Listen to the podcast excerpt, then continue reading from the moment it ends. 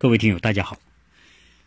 我们国内很多的朋友呢，都有想法要把自己小孩送到美国来读书啊。当然，最主要的目的是未来他们能够进入美国的一些好的大学读书啊。当然，特别是希望能进常春藤门校啊，进哈佛这样的这个美国最顶尖的大学啊，这是他们的终极梦想啊。但是呢。呃，最近这几年呢，亚裔啊，当然亚裔里面包括我们华裔的，包括印度裔的、韩裔的、日本裔的啊，总之是亚洲的这个学生呢，在美国这些顶尖名校录取过程当中是遇到很多的障碍啊，遇到很多被被打压的情况啊，所以呢，啊，最近几年哈佛大学呢就被人起诉啊，起诉他们在招生过程当中的这种不公平的。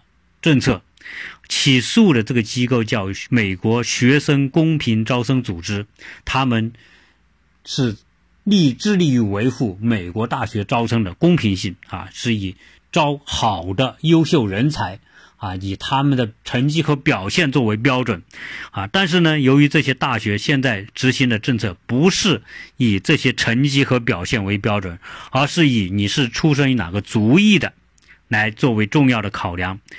也就是说，针对不同族裔的人，他们定出了不同的评估标准，特别是学生个性特质评估啊。这个个性特质评估是什么？说白了，这个评估就不完全是评估成绩和评估表现了，还要评估你的个人与你这个族裔背景相关的啊个人特质。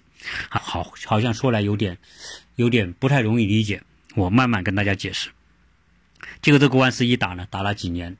最近在二零一九年的年初，有个判决啊，这个这个判决是地方法院的判决，判决哈佛大学胜诉，说到目前为止，你原告方也没有举举出足够的证据证明哈佛大学就有这种种族歧视的意味。啊，美国是无罪。判决就是你没有，你没有足够的证据，那被告就设定为无罪。你只有能够举证足够的证据证明他确实有犯罪，有有这种情况，那么他才能够判。所以呢，这个官司一打下来，好，对亚裔是一个很大的影响。所以亚裔呢也发起了很多的这种请愿吧，或者抗议吧，就是说，哎，美国。你不是讲究平等吗？民主吗？你为什么对亚裔这么不公平啊？给亚裔这么高的门槛啊，让他们失去进入这些顶尖家大学的机会？难道你这个大学不是要招优秀人才的吗？啊，这个听起来确实好像是有点矛盾。而美国呢，有一个情况叫政治正确。什么叫政治正确呢？就是在过去呢，美国是种族歧视啊，种族隔离啊，到六十年代呢。种族歧视一直很严重，所以后来在六十年代，你在那个肯尼迪时代呢，就通过了一个平权法案，就是保证不同族裔的人有平等的对待。这个平权法案其中一个很重要的体现就是在大学招生，所以从那个时候起呢，平权法案就影响了各个大学招生的决策，包括招生的标准以及。对什么族裔的人倾斜？当然，他们主要是对少数族裔的倾斜。那大家就要问了：你既然对少数族裔的倾斜，那亚裔不也是少数族裔吗？华裔、印度裔也在这里面也是少数族族裔呢？为什么你倾斜的时候不一起对他们倾斜呢？哎，这个时候他们说了，他说我们是要保护弱势的少数族裔的这个权利。啊，所谓平权是要主要是针对他们的，你们亚裔不是弱势的少数族裔，你们是强势的少数族裔，体现在哪里呢？体现在你们亚裔的人都受过很好的教育了，你们的工作都很好了，你们收入也很高了，你们怎么是弱势呢？你们你们分明就是强势啊！在美国，弱势是黑人是弱势，西班牙人是弱势，那为什么他们是弱势呢？呃，可能美国人内心里有点心虚啊，啊，就是你看看美国历史就知道，过去两百多年来，那美国贩卖了多少黑人奴隶到这里？那黑人奴隶的待遇，那就是非人的待遇，对吗？所以呢，他们也是有种罪恶感啊。那你再看看什么呢？少数族裔还有什么原住民？原住民是谁？印第安人呢？那美国人对印第安人更是充满着犯罪感。那你像人家当初几千万印第安人被你们杀了，就剩下现在到现在印第安人剩一百多万，那多少人被你们杀掉了？所以他们有原罪感了啊。那你说西班牙裔也有啊？为什么？你想想啊，美国。美国差不多多少三分之一的土领土是哪里来的？都是从墨西哥抢来的，从是从西班牙裔的人的手里抢来的，对吧？那所以他们对这些人觉得犯下的罪恶啊，而这个时候自然是平权法案，大家要纠正啊，所以就大量的政策调整，就对这些黑人、西班牙裔的人、原住民啊，那是最大的力度倾斜。啊，不管是福利待遇还是大学录取，啊，那这个以至于什么呢？以至于说这个呃，宁愿我犯个错误，就说我招这个学生，他的这个成绩不好，或者他的条件不好，哎，你只要招的是这些主意的，肯定上面不会批评你，啊，为什么呢？因为曾经呐，这个哈佛大学呢，啊，这个。有一个校长呢，就收到一封信。这个信呢是来自于一个哈佛大学长期的专助人。这个专助人呢就说：“我曾经呢啊每年都到哈佛来，但是呢最近呐就发现什么呢？这他写这个信的时候啊，也是在啊上世纪末吧，九十年代末，二十世纪二十一世纪初的时候。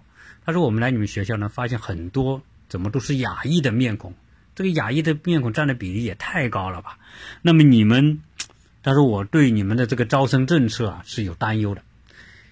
那别人一写这个投诉信之后呢，哈佛大学就很紧张啊，就赶紧去调查了解到底有多少亚裔的。结果一查，哎呦，这个亚裔的占的比例真的很高啊！这个话也说回来，你看亚裔的在美国的总人口确实也不那么高嘛，可能就是。百分之几而已，啊，对吧？但是呢，你这个在校的学生，你占有百分之二十五以上的，那这这个明显的就是这个大量的这个这个入学都被亚裔占据了嘛？那其他的族裔为什么？因为以前你你你招生是凭成绩、成凭表现，那你说黑裔黑人的、西班牙裔的，人家家庭条件就不好。人家本身就这个补习也没得补，对吧？人家就只能是有玩，啊，自然人家考试考不过你，啊，自然现在要平权，要给他们公平的机会。所谓平权，不是平等标准来获得某种权利，是以平等机会。所以平权是叫机会平权，不是标准平权。大家听懂？所以你说平权好像很好听的，平权就是平等吗？啊，不是的。那因为。这个招生，这个当权者的考虑是，他们的出身背景就不好，条件就不好，给他们标准要降低啊。那这样一来，那可不，你你亚裔的自然就高。那现在有多大差别呢？现在在美国这些顶尖大学，不光是哈佛大学哈，哈佛大学是肯定是这样子的。亚裔的成绩，如果从成绩来说，比白人。最少高五十分到一百分，同样的学校，五十分到一百分，亚裔的比西班牙裔的高两百五十分到两百八十分，啊，非洲裔的就是黑人，那亚裔学生同样一个机会，那要高多少呢？要高四百五十分，啊，也就是说，我们一进这些哈佛。你可能要 SAT 一千五百分以上啊，一千五百五以上，那黑人一千一百分就可以，啊，这就这这个叫平权哈，这个大家要弄清楚。好，那么亚裔呢，大家知道是属于在美国这个群体当中最勤奋、最努力的，当然其中最有代表的莫过于我们华人呐，啊，华人，当然印度人我们我们也谈到过，印度人也很努力，也很勤奋，啊。啊，当然，华人是啊更更胜一筹啊，在。在这方面，韩国人也很厉害啊。所以亚裔这个在美国这个环境当中呢，啊，他们真的是啊靠个人打拼、个人努力。那现在考大学来说，啊，我我们说这样吧，就是说亚裔，既然你现在学校定这个标准、这个政策啊，你要标准化考试，我们很努力考，考的成绩最高。你说你要这个课外活动、公益活动，我们也照着做，我们也做够足够的时间，我们也去投身很多课外活动，也做的很也很不错，对吧？你说要体育，哎，我们现在每个孩子，你一看到没有哪个孩子没有像体育啊爱好的啊，都有一项爱好，不管是打网球、足球、橄榄球、羽毛球啊，但只是亚。亚裔的呢，更多的呢是一些比较小众的小类别的一些运动啊，不像黑人啊，橄榄球、足球是吧？棒球这些啊，那所以亚裔的这个体育呢，总体来说你再怎么玩，玩不过，肯定玩不过黑人，玩不过白人啊。这个这个方面，但是呢，我们亚裔也努力的在做啊，其他方面我们都是按照你的标准来。啊，这样一来呢，你们觉得亚裔现在你找不到借口了？你说我们不行，我们都做得够好。现在推出一个叫什么叫学生个性特质评估？哎，这个标准一出来，就是属于我们说的考试、活动、体育之外的标准，又加上加进来。总之，他要找想方设法找一些理由哈，来给这些。非裔的和黑人学生创造条件啊，就是要比你低啊，进入这个。那这个不公平，好像我们觉得很是吧？很明显的，你是对亚裔不公平。哎，但是后来有一次，我是看到一个报道，说哈佛大学呢对这个亚裔的学生有一个概括评估啊，其中似乎好像典型的就是说到华裔的学生啊，怎么他们？这个哈佛给这个亚裔和华华裔的学生是一个什么样的评价呢？啊，这个特别有代表性，我呢大概说给大家听听。啊，也就是哈哈佛贴的这个给亚裔贴的标签是，亚裔学生普遍比较胆小，比较安静啊。所谓安静，说的不好听，就是你不愿意参与到一些需要。领导力的事情当中呢，也就是说你们普遍不具备领导力，你们就安安静静的在这里，处于一种被动状态，同时呢比较害羞啊，你不敢上台演讲、公众演说啊，成为一个领导者，这方面你们也不干。然后呢，很多事情呢你们都是比较被动啊，我做什么事情呢，往往缩在后面，比较退缩啊。但是呢，雅意工作很努力，学习很努力。这个评价，你你听起来似乎好像又有一定的道理啊？为什么呢？你看，我们亚裔，你现在在考这些大学的时候，我提出一个高标准，你就会努力的来适应这个标准，你还是种被动嘛？就说你还是围着我的指挥棒在转嘛？呃，亚裔的人是吧？也确实不太喜欢出头露面，不太于喜欢去。做 leader，做做做领导者，不愿太喜欢去建立什么组织，啊，总之呢，你们有一门心思就是努力学习，啊，你们是个好学生，但是我们常春藤这些学校并不待见这种学生，为什么呢？哎，他有一个理想，说我们这些学校所培养的还不都是学习好的，啊，为什么呢？因为。我们的使命是培养、改造社会的杰出人才，啊，那有人说，你哈佛也不是每个都是杰出人才啊，对吧？你不是也有平庸之之辈吗？那哈佛说，对呀，但是你有没看到，我们哈佛还有其他长城的门校，我们培养了多少诺贝尔奖得主？我们培养多少总统？多少国会议员？多少高？大公司的 CEO，你们没看到吗？啊，我们虽然有平庸之辈，但是我们这些学校的杰出人才、顶尖人才，那他的上升空间是不封顶的。而在这些杰出人才当中，亚裔占的比例又是多少呢？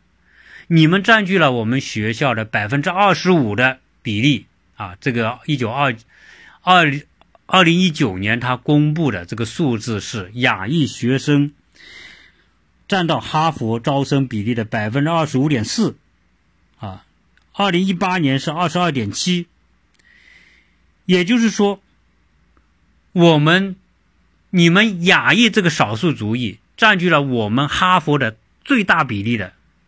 这个招生的资源，但是呢，你对社会的贡献是不是也同等比例呢？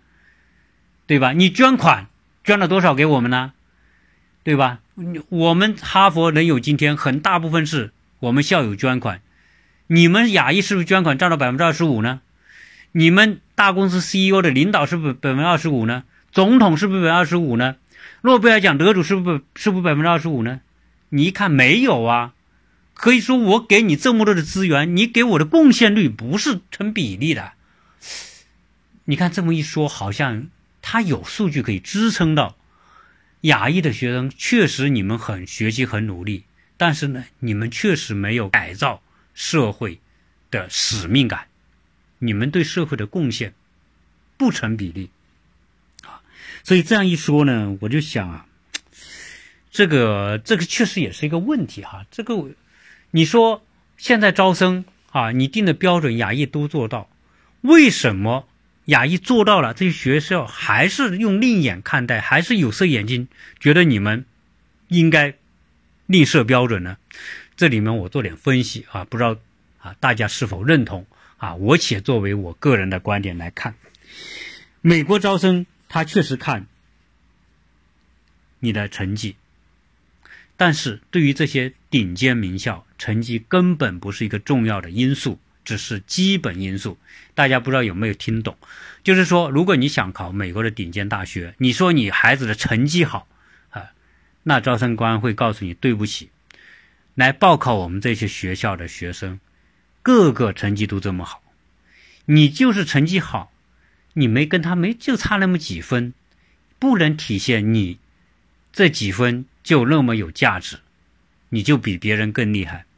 我不说哈佛大学，我就说我身边的乔治斯特有所大学，啊，叫乔治亚 Tech，就是乔治亚理工大学。这所大学在美国呢，也算是一所名校，大概还排在美国的前二十名左右。呃，它的很多专业呢也是很棒的，计算机工程、理科啊也是很棒的啊。这些学生毕业都是找到很好的工作，百分之九十九的就业率，工作都相当不错，对吧？这是很好的大学吧？哎，我就问了我我们的邻居说。他有，我们有好多邻居的小孩就读 Georgia Tech，因为什么？就在身边嘛。第二呢，你是本地居民，你成绩好还免学费，所以他们很多就考了这个学校。我就问他，我说你孩子这就是这个 Georgia Tech 到底多少分能进去？他说，他们说这个学校啊，叫 GPA，就是平时的学业成绩综合表现得出这个分数 GPA，满分是四分。他说。现在考交加 Tech 的这些学生的 GPA 平均差不多是三点九七分，三点九七和四分没有差多少，而且基本上能够录取进这个学校的都有这么高分。那你想哈佛这些学校还不是一样吗？你说你学生成绩好，你好多少？那说那人家问你有没有别的专长？那那那你说你没别的专长，可以啊。如果你成绩比别人高五十分、高一百分，我算你成绩好，对吧？人别人一千四，你一千五；别人一千四百五，你一千五百五。哎，那可以说你成绩真的比别人好。如果你仅仅好十分、二十分，那不算好，对吧？好，那我说也有爱好啊，对吧？我也有课外活动啊，啊，我也玩各种这个项目啊，我也有音乐啊，我也有舞蹈啊，我还玩体育啊。好那那他们又说，你们玩这个东西啊，实际上呢，并不是你真的好。他又找出一个理由，为什么呢？他说：“你看吧，这个非洲裔的人，人家学习不像你们花那么多时间。你们亚裔的谁都知道啊，全美国人都知道亚裔的学生课后大量的补课，各个进各种各样的课后班、补习班。你们花那么多时间学习，你比西班牙裔的、比非洲裔的花在学习上时间多多了。那你比别人高一两百分，过分吗？不过分吧？你花的时间多，你自然成绩你要比别人好嘛。那那人家说，你看你这西班牙裔的、非洲裔的，你每天就玩啊，学习也不认真学，天天就是这些各种玩。那他又找个借口说，他找了个理由，说你别看人家玩。对吧？那黑人玩，非洲人玩，那人家玩是真玩呐，人真的喜欢呐。比如说体育，那黑人喜欢体育，那人家真的是有一种热情。好，这里说到一个很关键的地方，说这些人玩，这些人的爱好是人家真的有着一份热情，发自内心我就喜欢这个东西。你们华裔，你们亚洲裔，可不是这样，你们也玩这种项目，玩课外活动。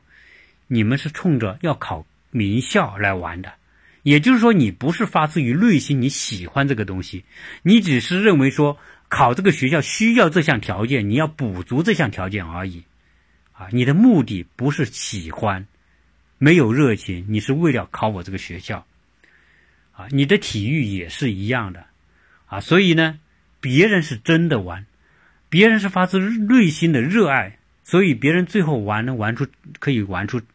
我比如说课外活动，人家坚持玩，而且呢就乐在其中，最后还玩出成果来。那我们你们雅艺也说你也能做到，你也玩出成果来，但是你们玩出成果来还是为了进我那个学校。你们家长大量可以投资啊，为了表面上做出很好看的这个东西来。而是你们的目的还是为进我这个学校，所以你们有没有搞清楚什么是我们需要的东西？好像他们又找了一个很很有很能自圆其说的理由啊。那最后变成什么呢？变成说我们确实亚裔的，在很多事情上呢。你不是为了这个事，你你不是真的想把这个事情做好而做这个事，你是为了另外一件事情来做这个事情，这个好像确实有一定的道理啊。你看我们华人的这个去进各种各样的班，确实都是为了累积某一种你考大学的资本。哎，你不是真的是鼓励孩子放手，你孩子喜欢某项体育，你就放手让他做，鼓励让他做。以他的热情来持续做一个事情，这里面我是不是可以这样去理解？这些大学说我要招的人是一个可以持续的人，比如说你对某一项事情有热情、有喜好，是因为你内心的热情，你不需要外在条件，你不需要家长哄、家长推，你也不需要别人捧，你也不是靠奖金，我就是喜欢这个。那你说啊，美国确实有很多杰出的人才，最后做出成绩来、成就来，真的就因他喜欢。就像你，比如说比尔盖茨，我就辍学，我就去研究我的这些软件啊。你说乔布斯，哎，我就是想搞一些特别酷的电脑、特别新的科技来改变人的生活。哎，美国说我要的是这种人，哎，亚裔。你们虽然是表现好的学生，但是呢，以我给在你们身上花的这种资源和投入比，我的产出是少的，啊，如果从这个角度来说，可能我们亚裔真的要很好的反省。首先，我们家长做了什么？啊，是而且我们亚裔的学生、华裔的学生，你考这所学校有没有家长在后面操纵的影子？当然我知道有很多华裔的家长是是很放手让孩子们自己去选择的，但是有很高比例的家长真的后面就是带着自己的愿望，说白了就是自己的愿望放在孩子的身上去变成现实，而并不一定是孩子自己喜欢的那种东西啊。所以我们要反思的是，我们整个族裔的人，包括亚裔的人，我们在孩子培养上。功利的成分，或者功利带来的某种动力，大于这个孩子对某一个事情的本身的爱好和他发自内心的热情，啊，很多时候啊，这方面可能白人的孩子会比华亚裔的做得好，那黑人或者是西班牙裔的那更是这样，因为他们条件比较差，他根本根本没有条件去说像亚裔的家庭那样投入那么大的这个精力，那么大的付出。他们就是我也没什么钱，你该玩就去玩啊！你玩出名堂是你的，玩不出名堂，他也乐在其中啊！所以，在于我们这种不同美国不同族裔的这些家庭背景的孩子，确实，表面上如果你用成绩来衡量，如果你用说课外活动来衡量，啊，用体育来衡量，好像亚裔都做的不错啊，但是呢？亚裔的学生始终给别人感觉是千篇一律，太雷同，没有各自的特点。我在跟我们朋友讲说，实际上啊，我我理解是这个美国这些大学要招的这些人，所谓个人特质啊是什么？就是你这个人真的有很多东西是你独特的，不管你的思维、你的想法、你的努力，你都跟别人不一样。那我们说。比如说某一个孩子，我们原来讲，他可能别的不会，课外活动，哎，但是他做某一项特别小的爱好，哪怕做什么，比如说剪纸，你说剪纸这个东西能上用的什么大用场吗？你会觉得不行吧？但是呢，有孩子如果把剪纸玩到极致，你往这些大学招生官面前一放，你的个人简历，你个人做出的作品往别人一看，他看到太多的是我体育怎么怎么好。我做各种课外活动怎么，我成绩怎么好？但是呢，很少看到这种说那种特别差异化的、个性化的、与众不同的那种爱好，剪纸啊！你中国人剪纸，民间剪纸，对吧？哎，像泥人张玩的那种小东西，我们说的雕的刻、雕刻那些蛋壳，在蛋壳上面雕图案，这些东西，哈，我曾经也说有一个。亚裔的孩子，他的课外活动干嘛呢？他的课外活动就是好吃，专门吃方便面。他把全世界不同国家的方便面全部吃了个遍。他不仅吃方便面，他还去研究为什么这个国家做出方便面是这个样子，他们有什么样的文化背景、口味喜好，或者是说他们有什么东西是做得好的。那。不同国家的他都能够说得非常清楚，他等于说他吃面也成为专家了。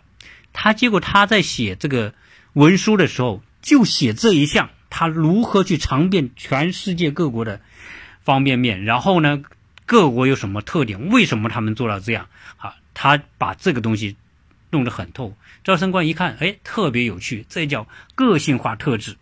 所以讲这么多啊，我似乎。可以这样去理解，哈佛大学，他说我招的人是两类，一类是特别天资充分的，就是很聪明的天才，然后呢是很勤奋刻苦的人。所以呢，我并不是说以成绩来论英雄，亚裔学生天才有，但是呢更多的是靠勤奋，所以。亚裔所做的这些事情呢，是勤会勤奋换来的，啊，但是呢，我们更希望找的是那种有天分的人，这个我也能理解，因为有天分的人，再有足够的勤奋，他就更容易成为杰出的或者某个领域里面的出类拔萃者，啊，所以天分是不可多得的，勤奋是只要你付出时间努力就能换来的。啊，所以为什么人家说你牙医的学生，你睡那么少，你一天睡三四个小时，很多时间都在用在功课上，你的课余时间你也都是用在补习上，你不像别的孩子，身心在一种比较平衡的过程当中，去健比较健全的发展，啊，你们完全是靠勤奋堆出来的，啊，这也能够体现为什么你们这么多学生进入哈佛大学。但是，真的成为杰出者并不多的原因，就是因为你们过多的看重你们的勤奋，而没有找到你们的天分所在，或者可以说，你们的被塞满了的各种培训计划，已经把你们发现你们天才的那种机会剥夺了。啊，可能你们也有一种天才天分，但是你们的家庭背景、你们的刻苦努力，已经让你们没有这样的一种发现你们天才的条件了。啊，所以这也变成压抑啊勤奋带来的某一种负面的影响。啊，这个我觉得确实可以看得到。那么关于这个哈佛大学的。这个诉讼以及美国的所谓的平权法案对亚裔带来的不利的影响，可能还会继续继续下去。亚裔啊面临的招生过程当中的这种啊情况呢啊，可能一时半刻是很难缓解的啊。至于未来如何走，取决于什么呢？取决于华裔。能够反省和意识到自己的问题，啊，如何让自己走出一条更有竞争力的路啊，这个是需要更多的思考和探索。